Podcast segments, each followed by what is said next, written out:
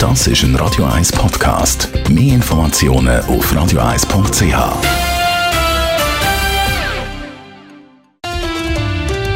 Doppelpunkt wird Ihnen präsentiert von der IM43 AG. In Immobilienfragen beraten wir Sie individuell, kompetent und aus einer Hand. www.im43.ch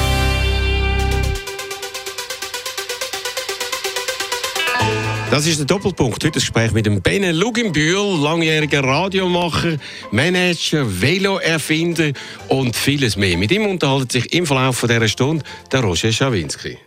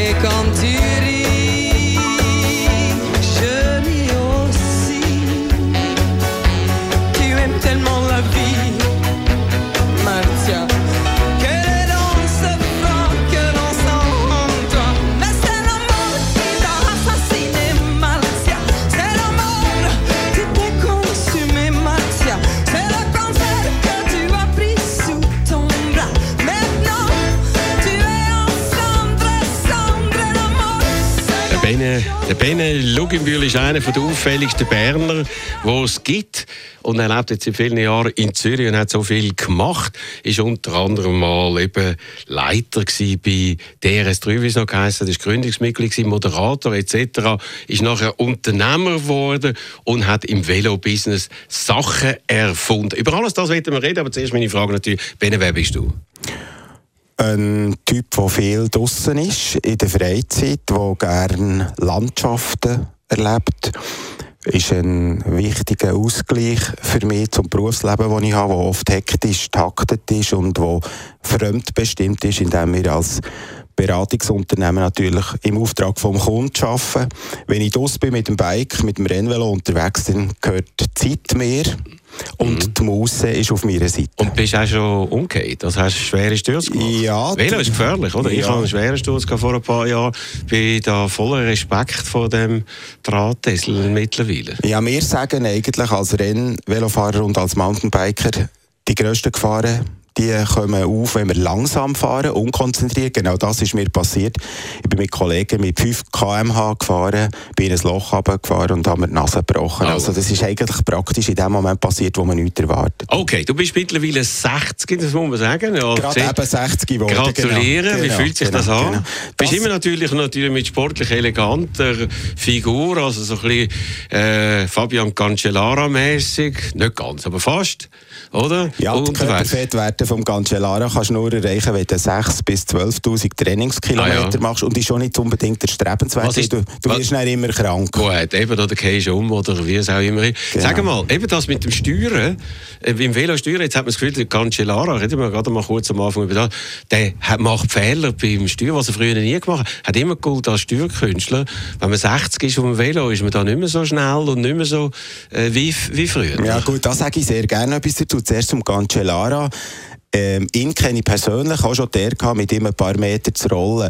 Das Thema ist, wenn du eine Tour de France in Etappen fährst, ist das eine der grössten Herausforderungen, die du als Mensch kannst antun weil du fährst mit Kilometern zwischen 40 und 70 km/h. Das hat gesagt, das ist. Eine Abfahrt. Und dort braucht es eigentlich eine Millisekunde von Unaufmerksamkeit, dass einer von links nach rechts zieht, der streift dein Vorderrad und du bist weg. Ja gut, aber ich möchte sich erinnern an die Olympia...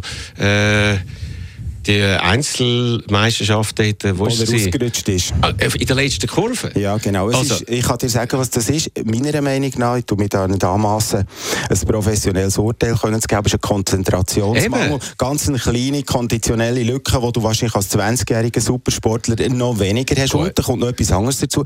Du bist natürlich, das kennst du von dir wahrscheinlich selber auch, du bist weniger reaktiv, weniger spritzig, wenn du ein bisschen älter wirst. Das okay, also so. das hat man beim Cancellara gesehen, man sieht natürlich nicht beim Benny. Äh, bei der Benny, der ist also unglaublich reaktionsfähig. Wenn wir zuallererst mal sagen, mal, woher kommst du eigentlich? Aus welchem Umfeld? Ich komme eigentlich, ich bin ein Emmentaler. Ehrlich? Gestern bin ich stolz, oder? Wie ja. es so schön heisst. Meine Mom kommt aus Langnau. Mein Vater war ein Boviller. Und Was, Boviller? Was ist das? Bovil, in, das ist ein, ein kleiner Bauernort im Kanton Bern, mhm. Bovil BE okay. abgekürzt. Und mein Vater hat mir das Velofahren beigebracht. Das ist vielleicht noch erwähnenswert, weil er war Militärradfahrer war und ist natürlich die ganze Berufskarriere immer mit dem Velo arbeiten. Okay, kannst du schwimmen? Ja, ich kann sehr gut schwimmen, weil wir haben einen kleinen Club, ah, der Seedurchquerungen macht. Ja, Nein, ich genau. habe noch gelesen, dass der Cancellara nicht schwimmen kann. Der ist noch immer Velo gefahren. Wahrscheinlich hat er das verpasst, genau. Das ist unglaublich. Die Velofahrer sind vielleicht doch ein bisschen, die Gümmel ein bisschen eindimensional. Was hast du gelernt?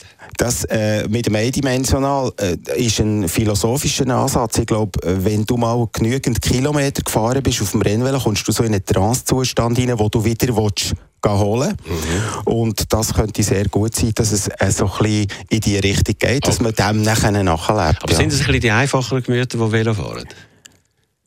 Cycling is the new golf, hat jetzt das Time Magazine Was soll das heißen?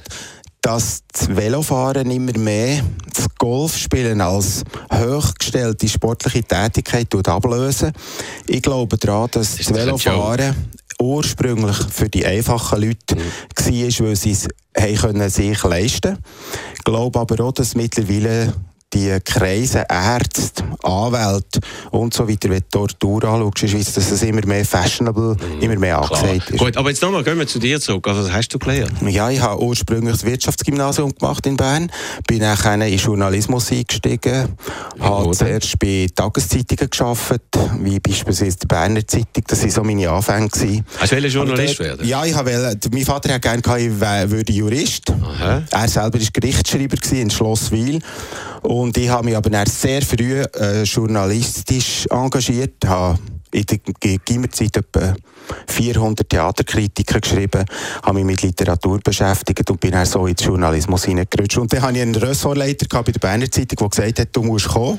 Und so hat es angefangen. Aber das Studium hast du dann nicht gemacht? In dem ja, das Studium habe ich nicht gemacht, dann immer noch nicht. Mhm. Nein, später dann schon. Gut, aber äh, hast du das irgendwie bedauert, dass du dort vielleicht ein bisschen schnell in die Medien gerutscht bist? Ja, auf einem Weg um habe ich das tatsächlich auch mal bedauert, weil dann in späteren Jahren du siehst, was dir vielleicht an diesem Punkt fehlt. Darum habe ich nachher dann noch, als ich aus dem Medienbusiness später mal ausgestiegen bin, noch Informationsmanagement studiert und mir dort eine Kompetenz geholt, die ich jetzt heute brauchen als Unternehmensberater. Okay, also, und dann bist du eben, da müssen wir sagen, bist zum Radio gekommen, das interessiert natürlich, weil ich da auch gewisse Berührungspunkte habe. Ähm, was haben wir gehört als erstes musikalisch? Ja, ich habe ähm, Lerita Mitsuko ähm, vorgeschlagen, du hast es gespielt, Marcia Baila ist für mich ein äh, super Song, weil die Französin Catherine Ringer, die da singt mit ihrer Stimme, hat eine enorm prägende Wirkung gehabt. ist für mich ein, ein Gegenstück zu all den amerikanischen Popstars. Und sie war eine Performerin gewesen. und Lerita Mitsuko ist so eine Kultband für mich, mhm. wo, wo wirklich von sich reden gemacht Komische hat. Name, ja, es ist ein schöner Name, finde ja. ich. Äh, prägend. Ja. wie Roger Schawinski. Man kann sich den Namen merken. Ah, ehrlich, okay. Und jetzt kommen auch andere mit einem Namen, mit einem sehr prägenden Namen Lo und Leduc. Die kommen nicht aus dem Emmental, aber in der mhm. Nähe. Ja, genau. Das sind einfach Berner. Bern ist ja die Hochburg vom Liedgut in der Schweiz. Wir haben die besten Songmacher, wir haben die besten Songs äh, aus dem Kanton viel, Bern. Oder? Ja, ja wohl, doch, wir haben sonst auch sehr viel. Der Kanton Bern ist natürlich nicht nur ein Kanton, wenn du das so anschaust, aus Zürcher Sicht. Zürich weiss man ja immer nur, wo Zürich ist und wo Sengadin ist.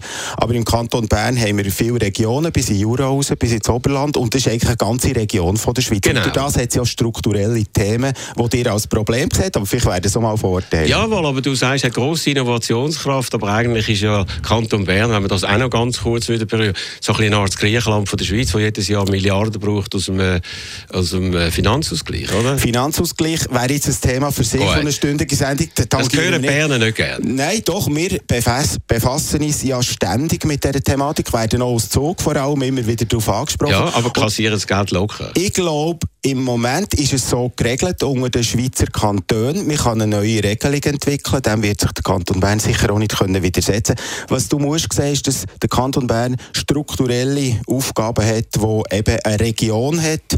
Wenn du Spanien vorstellst, verschiedene Regionen zusammen haben strukturelle, Proble äh, strukturelle Probleme, die grösser sind als eine Region. Ach komm jetzt, äh, ihr werdet bevorzugt, die haben alle die äh, Bundesämter etc., ihr werdet eigentlich ernährt, noch auf dieser Art und äh, äh, Weise, eben, ja. dass ihr alle die Stellen haben, die ihr gar nicht irgendwie arbeiten müssen, sondern sind automatisch Stellen. Aber reden wir nicht über das, Darf machen wir... Das ein, ein ja. kleiner Feedback auf das. Ich glaube, es ist effektiv sogar so, dass dass der Kanton Bern die Grossbetriebe hat, wie Swisscom, wie Post und andere. Das ist unter Umständen wirklich tatsächlich ein Nachteil für Bern in der heutigen Zeit. Weil man sich muss nicht mehr geben. Ja, weniger, weil viel mehr gesichert ist, ob schon die Betriebe mittlerweile auch sehr mhm. innovativ worden sind. Aber es kommt noch etwas anderes dazu. Bern ist ja lange Zeit von den Patrizier dominiert worden. Und die haben eigentlich den Ursprung vom, wenn du das als Misserfolg ökonomisch bezeichnen, der Kanton Bern in der heutigen Zeit, ist der Ursprung und Verantwortung würde direkt den Patrizier zuschanzen, die verhindert haben, dass merkantile Strukturen im 18. und 19. Jahrhundert haben entstehen wie hier in Zürich das eben möglich geworden ist. Und das ist am, am Anfang gestanden von dieser Situation, wo wir heute drin sind. Gut, und darum bist du nach Zürich gekommen, an einen Ort, wo es ein bisschen kompetitiver zu und her geht. Hören wir jetzt Lo und Leduc bin ich bei dir.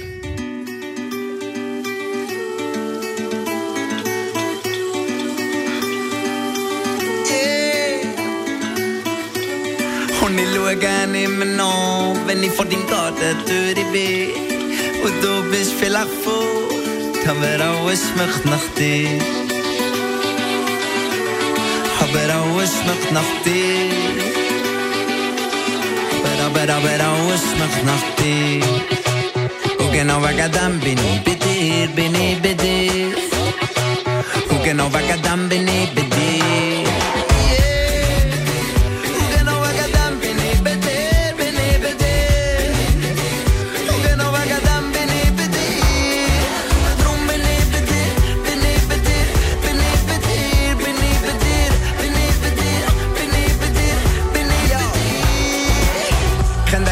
so wie ich keinen zweiten kenne. Schon seit Jahren bin ich fremd zu dir. Es bleibt beim Alten, auch wenn alles neu ist. Bäume bleiben dort, auch wenn wir nicht mehr sind. Dann. Weil du viel verdrückst von mir, liegt's auf dem Magen, ey, wo gibt's Früchte wie wir sind? Egal wie viel Frühling einem noch blühen, es wird nicht mehr süßer. Doch je später sie ist, desto süßer sie sind. Zwischendurch sind wir durchgehen, zwischen durch Zweigen durchgehen. Du die Krone, Drohne, immer noch über ihm und drauf. niet voor dem Garten durch die Fee. Und du bist vielleicht vor, aber alles noch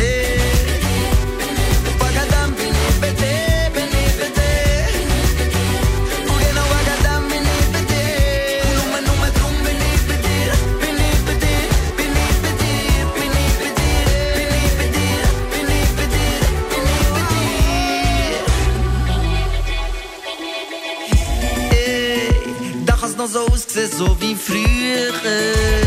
Ey, da kann ich mit Zucker noch so rühren. Wir sind keine Konfitüre, kann uns nicht konservieren. Da können noch so warme Brumberogen, Tränen brüllen. Wo egal, was sie macht. Es wäre, als würde ich sie machen. Baby passt nicht in ein Glas. Wieso mir das Ausluft dicht verpacken, wenn das, was wir drinnen sehen, nicht reinpasst?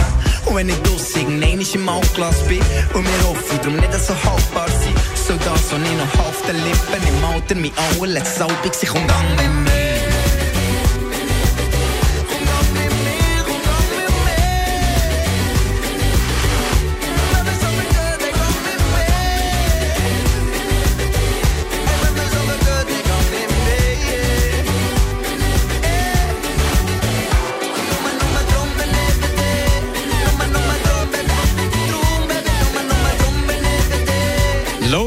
Leduc, der Bene Loginbühl ist bei mir. Musik ist ja für dich wichtig. Du hast ja dann eben aus dem amtlich bewilligten Störsender bei DRS3, was so etwas Spezielles war, so einen Mainstream-Sender gemacht und da passen die natürlich total rein, oder? Mhm, also ganz falsche Interpretation von meiner Tätigkeit Wieso? Programmchef. ganz klar. Ich bin ja. eigentlich an diesen Job hergekommen, weil der Bundesrat Leuenberger damals gesagt hat, mit dem Sender DRS3, der nur noch etwa 600'000 Hörer hatte, statt viel mehr, muss etwas gehen.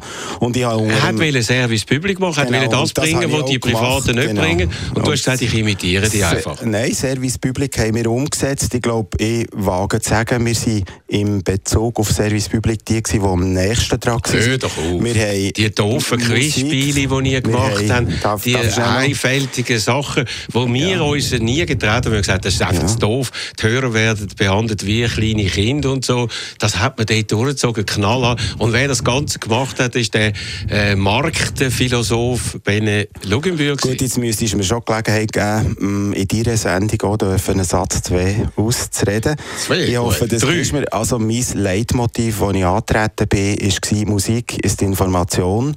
Und wir haben innerhalb von wenigen Monaten haben beispielsweise den Anteil von Schweizer Songs, die wir gespielt haben, und die Berichterstattung über Schweizer Bands massiv erhöht. Wir haben Info 3 eingeführt, das sind die Informationssendungen Mittag und um 5 Uhr am Nachmittag, die immer noch laufen. Ich war der Erste, der Wirtschaftssendungen produziert hat auf DRS3, das heisst Info 3. Also wir haben eine ganze Anzahl, ich könnte jetzt Programminnovationen äh, in 10 Minuten aufzählen, wir haben eine ganze Anzahl von Novitäten, von Neuheiten gemacht, die alle sehr nach dem Servicepublik sind. Also Darum gut. haben wir übrigens auch Erfolg gehabt, nach zwei Jahren schon fast das Doppelte so viel hören. Und noch kommt dazu, Radio 24 von Spitzen verdrängt in der Stadt Zürich, das möchte ich auch noch bemerken. Gut, also da müssen wir noch sagen, wie viele Mittel sind. Ich habe, glaube 14 Musikredaktoren gehabt. Ja. Wir haben nicht einmal so viele ja, ja. Redaktoren oder allgemein Nein, das, das ist ja unglaublich. uns ja nicht unterhalten darüber, Wohl, dass das, ist ja unglaublich. Ich, wie viele Leute haben denn da gehabt? Also, Damals? Ja, 100 mhm. Leute, oder wie viele? Mitarbeitende. Ja. ja, das geht schon in die Richtung. Also gut, das war ja völlig ein ungleicher Wettbewerb. Gewesen, Aber da, glaube ich, müssen wir jetzt, ich habe zehn Jahre lang, äh, bin jetzt als Unternehmensberater ja. tätig, ich tue dir Folgendes sagen, dass das SRG privilegiert ist, gegenüber den Privaten ist unbestritten. Und zwar in einem Maß privilegiert, wo heute ja von einem grossen Teil der Bevölkerung kritisch gesehen wird. Und wie ich jetzt gerade aus der Geschäftsleitung von SRG heraus gehört habe, mittlerweile auch selbstkritischer angeschaut wird. Also schon. Gut, also man muss unterscheiden, Radio und Fernsehen sind völlig sind unterschiedliche Themen, Medien. Aber die gleiche Firma. Ja gut, aber Radio ist ja mehr das Medium der Menschen und das Fernsehen ist das Medium vom Geld. Also dort braucht es einfach viel mehr Geld. Das sind unterschiedliche Sachen und müsste man auch unterschiedlich anschauen. Aber Tatsache ist, du bist ja dann im Streit gegangen, weil du hast äh, gesagt, ja, das äh, nähert sich an, auch innerhalb von der SRG, der RSA 1, wie es geheißen und DRS3, hast dich dagegen gewehrt, dass die sich verändern. Aber dass ihr euch noch viel mehr an die Privaten angenähert habt, das ist dann eigentlich gleich gewesen. Ja, das ist eine Fehlinterpretation, das kann ich dir belegen. Warum dass ich dann gegangen bin, ist hat einen einzigen Grund gehabt. Ich habe DRS3 sehr viel mehr vernetzt mit den KMU in der Schweiz, also mit den kleinen oder mittleren Unternehmungen. Ich habe gesagt, wir müssen Radio machen, wo der Dachdecker, der Maler, der Gipser los bei der Arbeit, der Lastwagenchauffeur im Truck. Und wir haben den Sender konsequent in die Richtung entwickelt. Das ist natürlich intern auf äh, Widerstand gestoßen und du bist ja so ein bisschen in die Situation hineingekommen wie im Mietshaus, wo der eine den Estrichschlüssel abbricht und der andere äh, die Waschmaschine funktionsuntüchtig macht. Und und ich bin ein freiheitsliebender Mensch und bin unabhängig, auch materiell gesehen unabhängig. Dann habe ich nach vier Jahren gesagt, das längt. Aber ist das nicht auch eines der Probleme, das du eben kreiert hast? Nämlich, dass man sagt, es ist nicht gross unterscheidbar zu den Privaten. Und wieso sollen die jetzt so viel Gebühren bekommen, so viel mehr Mitarbeiter haben? Weil wenn ihr jetzt eben richtig Service Public gemacht hättet, oder wie es in der Westschweiz hat, äh, heisst, dort hat es ein Programm, das dritte Programm, ist wirklich etwas, was die Privaten nicht machen, dann wäre, was soll ich sagen, Berechtigung aus den Augen von der grossen Mehrheit viel mehr da, als sie jetzt heute da ist. Also, also dass du kurzfristig Erfolg hast, aber langfristig ein Problem geschaffen hast. Ich glaube, wir haben kurzfristig Erfolg gehabt. Mein Nachfolger Robert Ruckstuhl hat noch jahrelang auch äh, mit diesem Erfolg können weiterarbeiten Was zentral ist, wo du ansprichst, und diesen Kritikpunkt will ich aufnehmen, was sicher der SRG fehlt, ist jegliche Art von Demut gegenüber dem Hörer, dass man sagt, wir operieren aus einem Privileg heraus. Und was auffällt, ist natürlich eine Kooperationsfähigkeit, Roger. Ich weiß nicht genau, wie du darauf reagiert hast, aber die SRG können natürlich auch viel mehr Kooperationen machen mit privaten Sendern und äh, senderübergreifende Themen, Themenblöcke, Themenwochen gestalten. Da gibt es sehr viele Möglichkeiten, die heute nicht gemacht werden. Und durch das hat es so ein bisschen in die Situation geführt, wo wir jetzt bei der letzten Abstimmung gesehen haben, dass etwa die Hälfte der Schweizer das mittlerweile eben kritisch Und wann bist denn du genau SRG-kritisch gewesen? Du bist ja mal eben im Gründungsteam von DRS3, dann bist du weggegangen, dann bist du wieder gekommen, dann bist du Programmleiter geworden, dann bist du wieder weggegangen zur Konkurrenz. Du bist eigentlich hin und her gegangen und so. Und deine Meinung, wie viel Mal hast du die geändert? Also ich habe meine Meinung überhaupt nie geändert. Habe ich auch nicht müssen, die Meinung Hör auf. Ich bin ganz, ganz schön bei mir selber, was meine Meinung anbetrifft. Ich bin heute auch noch jemand, der mit grossem Respekt von den Informationsangeboten von der SRG redet und glaube, dass die unverzichtbar sind für uns in der Schweiz. Ich glaube aber, dass das SRG Begleitprogramm außer Kontrolle hat, nicht mehr unter der Kontrolle. Sie sind nicht mehr am Service Publica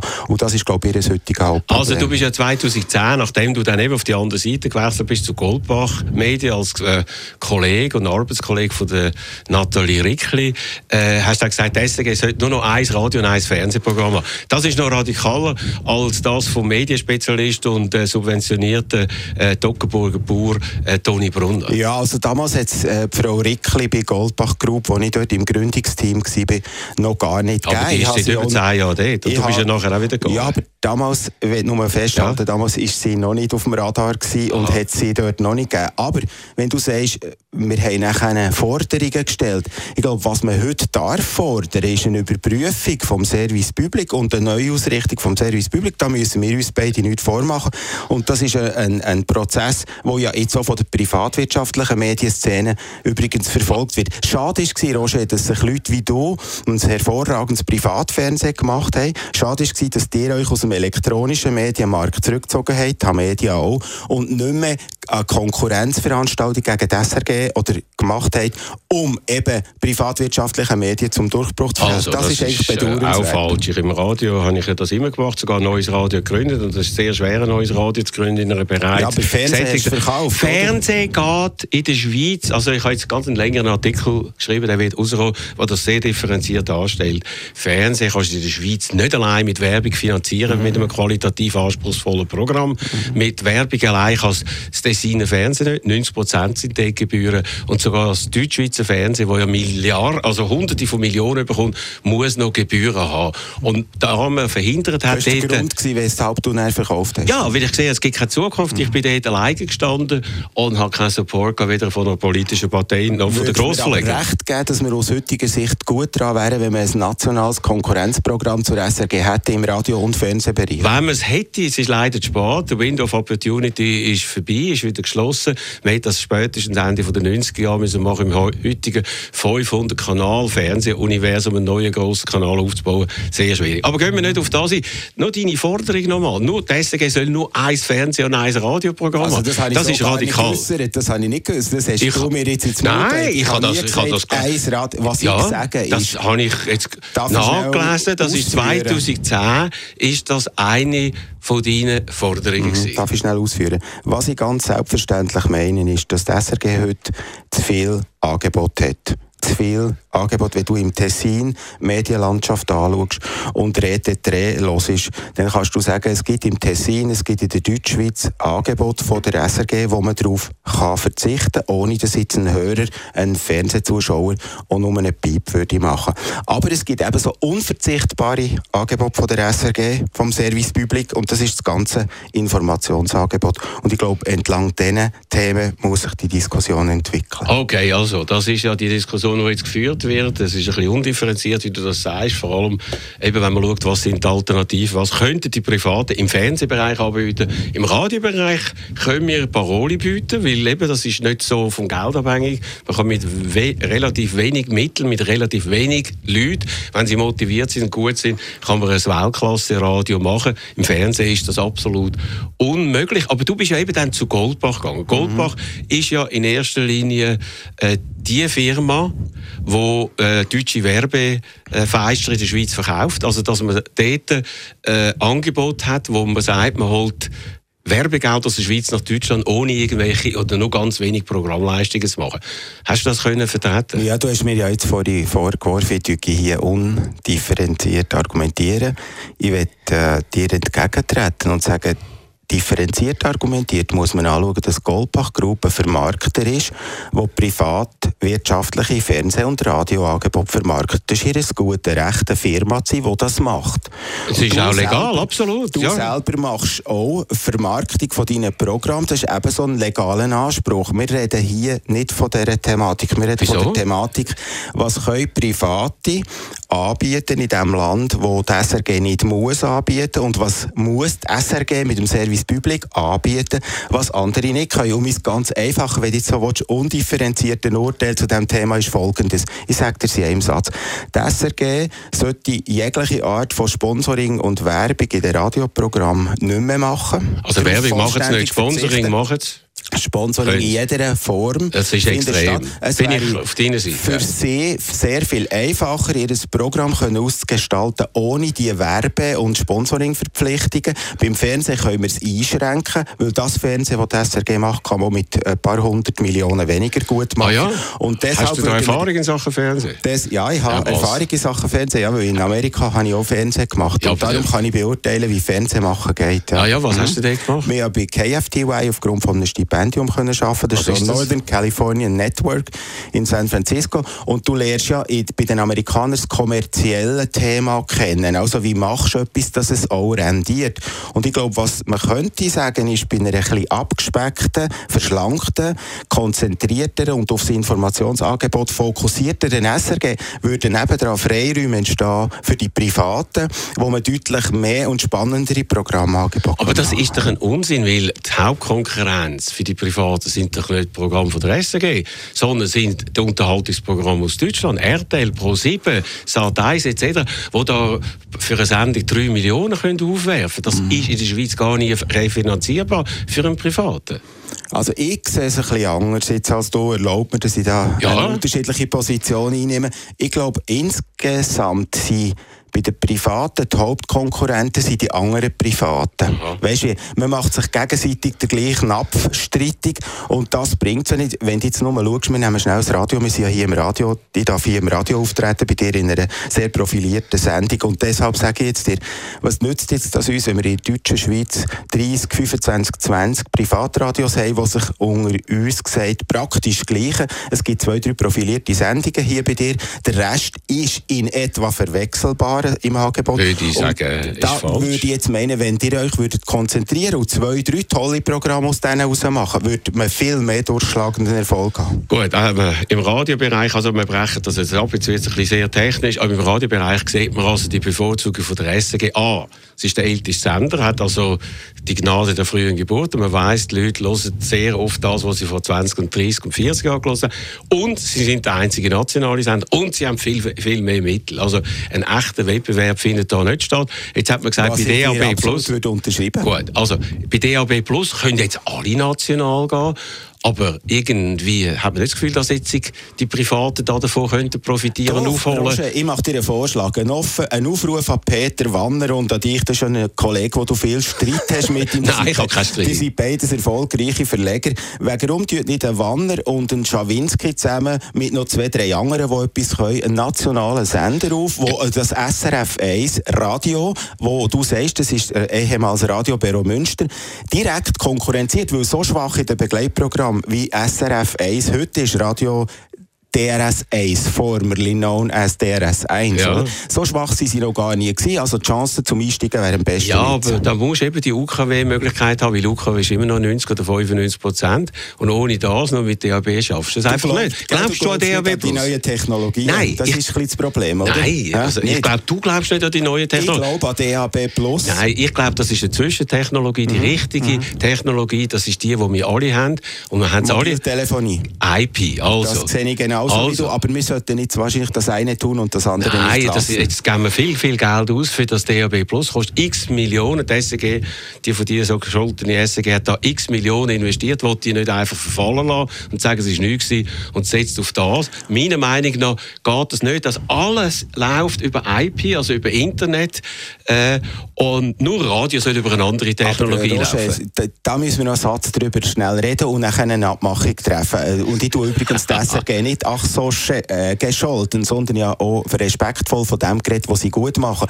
Was ich dir sagen ist, wenn du dich mit Peter Wanner und ein paar anderen Koryphäen würdest zusammentun, würde man sprachregionales Radio auf diesen neuen Technologien, egal ob wir den DAB Plus nehmen oder Mobile Access, könnte man ein sprachregionales Top-Radio machen, weil die können es ja alle. Ja, die müssen sich nur zusammentun. Also gut, also du hast dich auch zusammengetan mit Leuten wie der Herr Löbrümer, hast das Bike-Magazin, du hast dich relativ schnell mit dem zerstritten. Hat ja, dort rausgefallen. Warum? Weil, weil beim Hans-Peter Löbrüma in allen Ehren hat es nur immer einen, der zählt. Und das ja. ist der Hans-Peter Löbrüma, das weißt du übrigens selber. Genau, und das ist bei den anderen Verlegern nicht anders. Reden wir nachher jetzt ein bisschen über etwas anderes noch, über deine andere Tätigkeit. Was ist der nächste Titel? Ja, was willst du spielen? Ja, das, was an erster Stelle ist, was du da gewünscht hast. Gut, also ich würde sagen, ich schlage vor, dass wir den Zucchero vornehmen, zusammen mit John Lee Hooker. Der Titel heisst I Lay Down. Das ist eine der schönsten äh, Balladen, die es gibt. Und dazu kommt, dass der John Lee Hooker einer von meinen absoluten Favoriten ist. Und wenn ich sage, wenn einer multimusikalisch ist, dann ist der Zucchero in allen Dimensionen. Deshalb ist es ein besonderes Vergnügen, diesen Titel dürfen anzuzeigen. Und er redet immer noch wie ein Moderator. Vermisst es eigentlich, dass du nicht mehr moderieren kannst? Ja, selbstverständlich. Gut, also genießt wenigstens den Moment an diesem Sonntagmorgen. I lay down with an angel. I lay down with an angel. Mm -hmm. You treat me kind sometimes.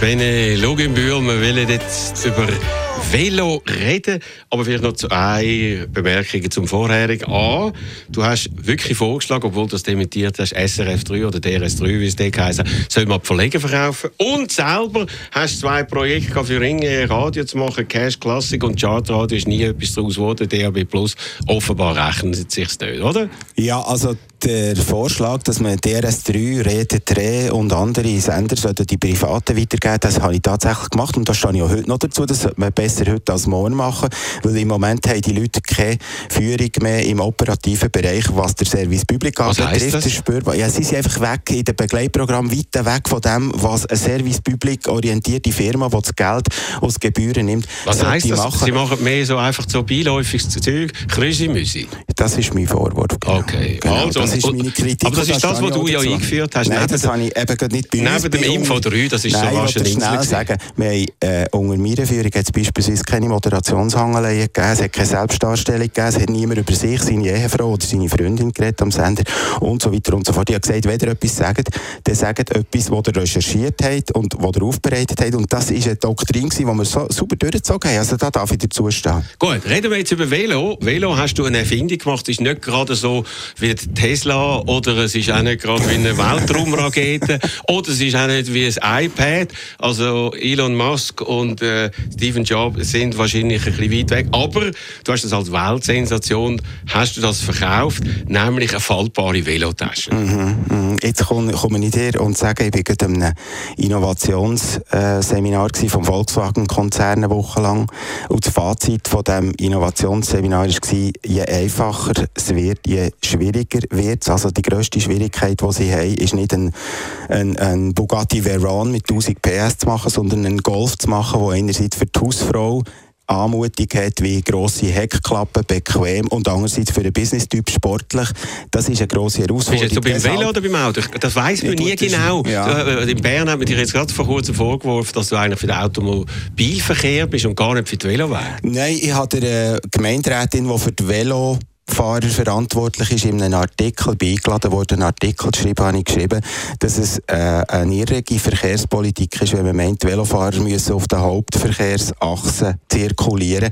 Und ich habe gesagt, es ist eine Utopie, zu meinen, es gäbe jemals eine Stadt ohne Automobile. Das ist das, was ich geschrieben habe. Aber dann müssen wir Bern neu bauen, oder? Wenn man das wirklich trennen Nein, überhaupt nicht. Ja. Meiner Meinung nach gibt es sehr viele gute Ansätze, wie man es eben anders machen könnte, wie man die Velos in den Quartier, auf Quartierwegen könnte befördern könnte. Dann würde alle die Frauen beispielsweise, die mit Kinderwegen fahren oder die jungen Männer, die mit Kinderwegen fahren, auch viel gefahrfreier können zirkulieren Das ist das Thema. Zurück zur Velotransporttasche, wo ich gesagt habe, das ist im Fall etwas ganz Simples. Das werde ich dir sogar, ich bin echt stolz darauf, dass es gelungen ist, aus klobigen, schweren Standard-Velotransporttaschen ein feines, kleines Teil zu machen, das du als Velofahrer kannst mitnehmen auf deiner Reise. Der Witz ist eigentlich der folgende. Wenn du das Velo, du musst nur das Vorderrad rausnehmen. Das ist ja einfach, ist ja logisch. Das heisst Transbag. Wenn du also das Vorderrad rausnimmst und das Velo in die Tasche rein tust, kannst du auf allen öffentlichen Verkehrsmitteln das Velo gratis transportieren, weil es ein Gepäckstück ist. Aber das ist ja logisch. Das ist ja nicht eigentlich eine grossartige Idee, oder?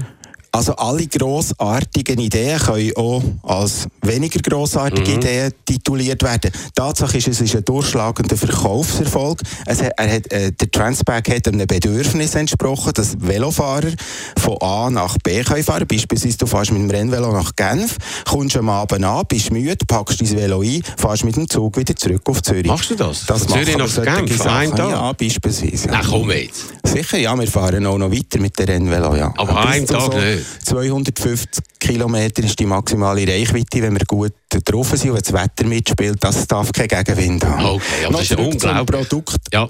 Wo haben Sie es produziert? Zuerst in Asien. in Asien. Ich habe sie machen in der Schweiz mit der Haute Couturière übrigens, wo wir geholfen die ersten Formen zu machen. Da bin ich auf Asien gegangen, weil sie in der Schweiz damals kennengegeben hat, was sie machen Jetzt in der Zwischenzeit, seit zwei Jahren, produzieren wir Transbag in der Schweiz mit Schweizer Herstellern. Und ich investiere einen beträchtlichen Teil von unserem Kapital in Innovationen. Jetzt gerade, und du hast mich angesprochen wegen Welterfolg, jetzt gerade haben wir tatsächlich vor einer Woche den Transback Road lanciert. Das ist eine Velotransporttasche, wo du hinger kannst in die Jersey-Taschen reinstecken. Also hinger in dein Liebling rein und dann kannst du mit dem eine Tour machen, äh, ins Tessin aber beispielsweise über drei Pass. Im Tessin tust du dein Rennvelo dort verpacken drin, kannst wieder gratis heimfahren. Okay, also da ist er also sehr innovativ gewesen. Hast du auch eben so ein Velomagazin gehabt? Zwei, ja. Zwei. Und was ist mit denen passiert? Die Velomagazine haben so ein bisschen eine hohe Zeit gehabt, wo wir sehr erfolgreich können, verlegerisch operieren. Wir hatten 22 Angestellte in diesem Verlag, es ist gut gelaufen. Und dann haben wir ein bisschen darunter gelitten, dass wir im deutschen Markt nicht Fuß fassen konnten, während Delius Klasing und Motorpresse Stuttgart, die zwei grossen deutschen Verleger, mit ihren Magazinen immer mehr in die Schweiz hineingedrängt haben. Und wir haben dann noch probiert, mit ihnen zu kooperieren. Und als ich gesehen habe, dass das nicht wird funktionieren, haben wir dann die Firma, den ganzen Verlag verkauft an eine andere Verlagsunternehmung. Okay. Und bist gut rausgekommen? Ja. Okay. Und ja, dort hast du dann aber auch noch andere Sachen gemacht. Hast dich, glaube ich, auch ein bisschen interessiert für die E-Bikes. Das ist ja so ein bisschen ein Trend. Findest du ja. das eigentlich gut? Findest du das nicht einfach schaurig gefährlich, wenn man da mit 30 oder 40 irgendwie rumdonnert, ohne dass man wirklich sehr, sehr gut ist im Steuern von einem Velo? Gut, Und also. Bremsen, die ja dann so extrem gut sind, dass wenn man wirklich mal muss eine Stoppbremse machen muss, dass man mhm. da wirklich einfach das Alter darüber ausmacht. Mhm. Also deine Ausführungen Ausführungen tue ich sehr gerne schnell kommentieren. Du bist ja ein Tesla-Fahrer, also du hast jetzt schon auf die neue Automobilitechnologie ja. gesetzt. Du fährst mit einem Auto, das kein Auspuff hinten raus schaut. Es hat auch ganz einen anderen Sound, wenn du hier unter unserem Büro... Kein Sound. Ja, kein Sound quasi. Ein ja. kleiner muss es ja haben, dass die noch der Velofahrer gehört. Jetzt beim Velo ist Folgendes passiert. Das Velo ist ganze äh, Jahrzehnte lang immer moderner, more sophisticated worden. Scheibenbremsen sind gekommen, Vollfedersystem sind gekommen, Aerodynamik ist gekommen, Rollwiderstand ist reduziert worden, elektronische Schaltungen sich für das mal so ein bisschen aufzuzählen. Aber immer für die gleiche Zielgruppe, nämlich die, die sportlich einigermaßen zweck sind, die, die ein bisschen drücken den Stutz auf, weil du musst ja, wenn du ins Büro fährst, am Abend auch wieder zurückfahren. Und durch die äh, Innovation vom E-Bike, also vom elektrisch unterstützten Velo, das ist eigentlich ein Motorvelo, ein Elektromotorvelo, ist eine völlig neue Zielgruppe jetzt am Anwachsen von Velofahrerinnen und Velofahrern. Du siehst sie, indem sie immer mit geradem Rücken Velo fahren, auch in starkem Gegenwind fahren sie aufrecht sitzend und trampen immer, weil sie das noch nicht ganz so gut beherrschen alle zusammen, trampen sie immer einen viel zu hohen Gang. Aber das sind die Elektro-Velofahrer. Was haltest du von dem? Insgesamt finde ich es eine sehr förderliche Entwicklung. Ich sage dir wieso. Wenn wir schon im Time Magazine lesen, Cycling is the new Golf, es ja, wird fantastisch, ja, ja. dann können wir doch sagen, wir haben Freude an allen, die ihr zweites, drittes Auto verkaufen und in Zukunft mit einem Elektrovelo umfahren. Aber ist doch gefährlich. Gefährlich ist. Es gibt doch viele Unfälle. Also ich sage es jetzt mal so. In meinem Tesla, wie du in deinem Auto, wir haben Airbag, wir haben äh, Stoßdämpfer, wir sind äh, geschützt davon unglaublich viel Metall. Äh, und beim Velo hast du überhaupt keinen Schutz? Ja, also da dazu folgendes. Erstens, ich habe gar kein eigenes Auto. Zweitens, wenn wir im Velo unterwegs sind, ist folgendes passiert jetzt durch das, dass die Elektrovelo eine höhere Gesamtgeschwindigkeit erreichen und Durchschnittsgeschwindigkeit, nämlich zwischen 30 und 40 km/h, ist diesen Leuten noch nicht klar geworden, dass sie einfach viel früher operativ müssen eingreifen bremsen, äh, defensiver fahren. Und bei den Autofahrern ist auch noch etwas, es gibt eine langjährige Gewöhnung, dass du, wenn Velofahrer siehst, kommen, aber jetzt kommt er einfach mit der doppelten Geschwindigkeit, oder? Und durch das haben sich jetzt einfach viel mehr Friktion ergeben. Es wird sich aber wieder angleichen. Meinst du? Also, ja. ja, aber jetzt im Moment ist also irgendwie die Schadensbilanz äh, äh sehr negativ. Ja, das ist so. Aber ich glaube tatsächlich, Roger, dass es sich um ein Anfangsphänomen handelt, weil wir jetzt mit, einem neuen, mit einer neuen Art von Fahrzeug lernen umgehen. Aber es ist einfach schnell mit 40 Stundenkilometern, sagen wir, in der Stadt umzufahren mit dem Velo. Ja, das ist natürlich für die Leute alle eine, eine verheißungsvolle Möglichkeit, dass du aus dem äh, Zürcher Suburb raus in relativ kurzen Minuten ins mhm. Stadtzentrum Und da kommt etwas vor dir an und da kannst du nicht mehr bremsen. Ja, die anderen fahren ja auch eben so schnell, also ja, die Automobilisten. Das ist nicht ja. so zu regeln. Darum sage ich, habe ich der Berner Gemeinderätin Ursula Weiss, die ambitioniert ist, im Chatpad seine Nachfolge zu übernehmen, habe ich gesagt, ja. sie wird nur können Stadtpräsidentin werden, wenn sie ihre intellektuelle Performance ein bisschen äh, erhöht. Oh, und in dem, Zusammenhang, in dem Zusammenhang eben Alternativen schafft für für Velofahrer auf Nebenstraßen, mhm. so dass man eben ohne ständig den Auto, den Lastwagen, den Lieferwagen, den Tram, den Bus in Quere zu kann, Velo fahren. Wie ist denn eigentlich in Zürich in Sachen Velofahren in der Stadt? Was also, siehst du da für Entwicklungen? Also in Zürich sehe ich, dass äh, die Gesamtsituation überhaupt nicht gelöst ist. Also es ist teilweise hat man etwas gemacht, hat man gute Lösungen gefunden, an anderen Orten ist es absolut Was denn du, was Wenn wir zum Beispiel da nehmen, Hottingerstraße, Kunsthauskreuzung, ja. das ist nach wie vor für, für Velofahrer über die 17 Tramgleise wegzufahren und so, ist auch sehr gefährlich. Eben, aber wir haben jetzt eine kleine Initiative. Der TÜV-Fahrer Filippo Leutenegger, der jetzt Stadtrat ist, zuständig für das Ganze, hat irgendwie Interesse für die Velofahrer jetzt neu ja, gefunden. Ich, ja, Hast du das Gefühl, da kommt etwas Gutes raus? Filippo, den wir ja beide gut kennen, ja. schätze ich sehr, weil er ist ein Politiker mit einem Instinkt. Und der Instinkt von ihm sagt ihm, dass die Velofahrer in Zukunft eine ganz grosse, bedeutende Community werden sein, also ein sehr grosses Wählerpotenzial. Und ich glaube, wenn du das mal einmal antizipierst, kannst du sagen, in Zukunft muss ich mit diesen Velofahrern sehr gut arbeiten und ich will ihnen also dementsprechend auch Verkehrsoptionen schaffen, wo sie sagen, das ist ein toller Typ, der fährt zwar Roller, aber wir können mit Velos mehr machen, wenn der Leutenegger am Drücken Aber ist. hast du das Gefühl, dass er das macht oder dass er es sagt, dass er wirklich eine Lösung bringt oder ob das einfach so ein bisschen opportunistisches Gehabe ist?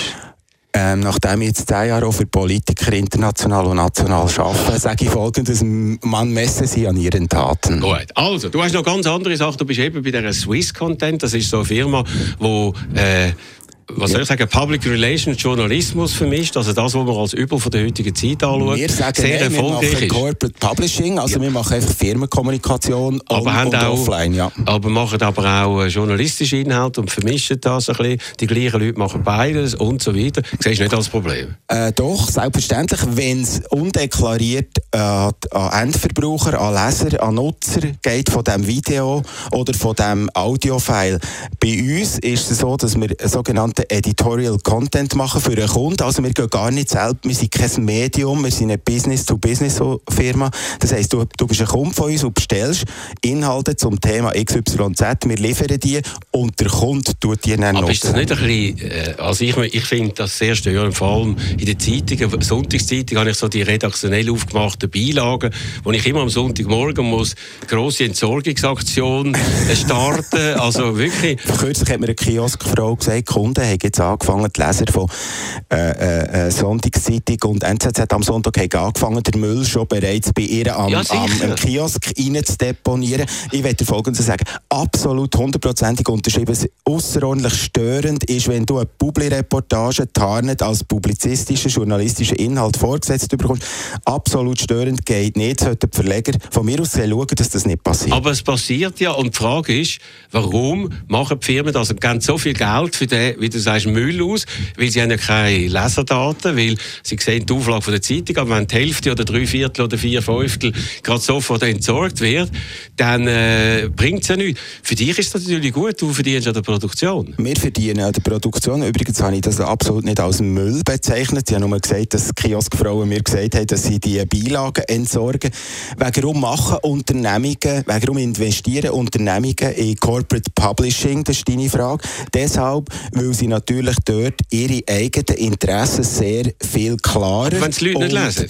Differenzierter können umsetzen Das kann ich nicht beurteilen, wie in der Breite die Leute auf das reagieren. Läuft das, das Geschäft? Ja, ich glaube, bei uns, wir sind jetzt im Moment etwa Nummer 2 oder 3 in der Schweiz und ich würde sagen, das Geschäft läuft. Gut, man muss es arbeiten, aber es läuft. Es ist erstaunlich. Also du hast ja noch eine Firma, die heißt Repaper. Ja, Repaper Consulting. Genau. Was das soll, weil Papier ist ja eher ein bisschen auf dem absteigenden mhm. Ast, vor allem in der Publikation, Zeitungen schrumpfen, also massiv und schnell. Und du hast eine Firma, die heißt Repaper, in einer. Zeit, wo alles richtig elektronisch geht. Ja, ist klar. Repaper ist auf einmal ein Markt und liest sich rückwärts und vorwärts. Und warum sind wir drauf Wieso sollen wir das rückwärts lesen? Einfach ein äh, Gag. Als Marke, ja genau. Warum sind wir drauf gekommen? Weil wir eine Wortschöpfung haben genommen, die heisst re-engineered Paper. Also wir probieren beim Kunden eigentlich mit Informationsmanagement seinen Zustand, der vielleicht noch war, dass er alle Publikationen auf dem Papier macht, überzuführen in die digitale Welt. Und übrigens kann ich dir sagen, ein neuerer Trend ist auch, dass Kunden nicht nur digital kommunizieren sondern auch wieder analog. Also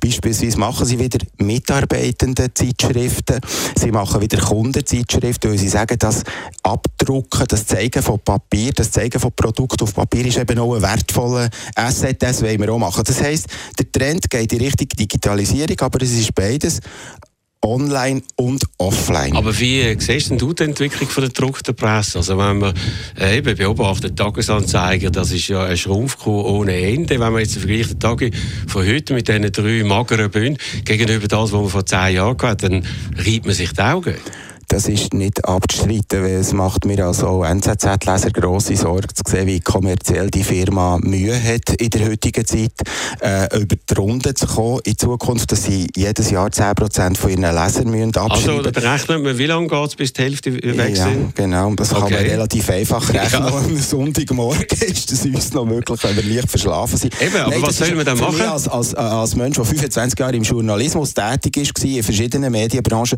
eine grosse Sorge, was soll man machen? Einerseits, glaube ich, wird jedes Medium, das etwas auf sich hat, müssen sich an die neue Zeit anpassen, sprich die Angebote auch online präsentieren. Und auf der anderen Seite ist das, ich sage das jetzt mal Sonntagmorgen langsam, Berndeutsch. Okay. Das geordnete, schöne, kontemplative von einem Journalist, von einem Publizist aufbereitete nebeneinander von einer NZZ am Sonntag beispielsweise oder einer Sonntagszeitung oder einer Schweiz am Sonntag. Das hat etwas sehr Beruhigendes. Man kann Bilder anschauen, es flimmert keine Werbung nebendran, es, es, es kommen keine äh, äh Drop-Menüs, du musst nichts machen, du kannst einfach lesen lesen. Und die Ruhe in sich, Roger, sage ich mhm. dir, die wird im Moment von der digitalen Gesellschaft mehr und mehr vermisst. Das in sich Ruhende wird eine ganz grosse Zukunft haben. Also, das ist natürlich irgendwie eine Art äh, Predigt.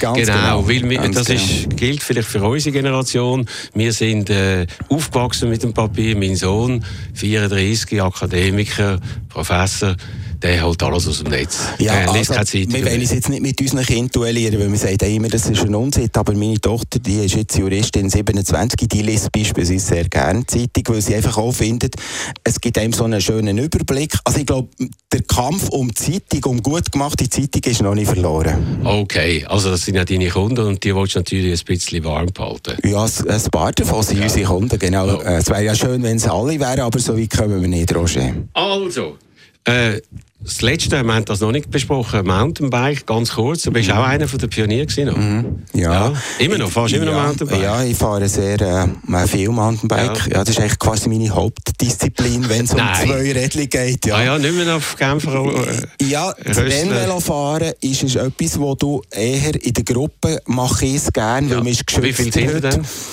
Drei, vier, fünf ja. Leute. Weißt du, ich sage dir wegen rum, weil heute immer mehr Autofahrer, da appelliere ich auch an euch alle, liebe Hörerinnen und Hörer, die, die SMS drücken während dem Autofahren, das, das ist, unsere grösste, die grösste Betreuung Hast von Velofahrern. Wir haben Sachen gesehen, ja, Kollegen, die so sind überfahren wurden ja. auf gerader Strecke. Furchterregend. Ich habe sogar einen Bekannten, der im Veloindustrie tätig ist, der ist von einem SUV am Abend abgeschossen worden, hat Fahrerflucht begangen. Also wir haben einfach vor den Leuten, die SMS bedienen, ja. haben wir wirklich Angst. Und darum ist Mountainbiken abseits von der Straße neben uns ein wunderschönes Landschaftserlebnis. Und wir haben so einen kleinen Club, wo wir zusammen, der sogenannte SMS-Club, wo wir betreiben. SMS? Das heisst, einer pro Woche hat die Verantwortung für die nächste Tour. Der schickt eine SMS an alle, Aha. nur die, die mit wollen, antworten. Und dann gehen wir immer in eine neue Region eine schöne Tour machen. Was ist die nächste Tour? Die nächste Tour, die ich mache, ist eine Tour, die heisst rund um Hogant. Hinter dem Hogant heisst Allgäu. Man geht Aha. über den Grünenbergpass rauf Richtung Kapkeren. Das ist in Deutschland? Nein, das ist im Schangnau.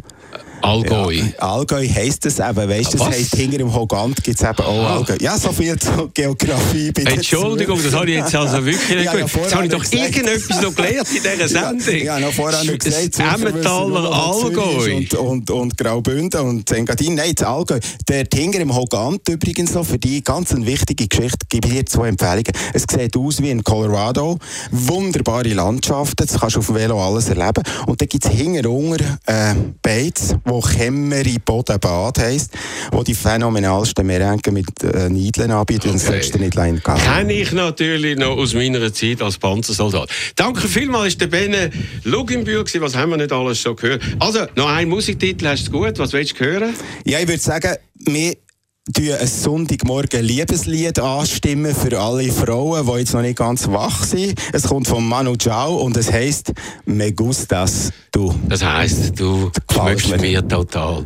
Okay, danke vielmals. Das war der Doppelpunkt. Der nächste Doppelpunkt in der Woche. Das heisst, wir machen jetzt Best of Doppelpunkt den ganzen Sommer durch. Ich würde mich freuen, wenn Sie dann dabei wären. Am Mikrofon verabschiedet sich der Roger Schawinski.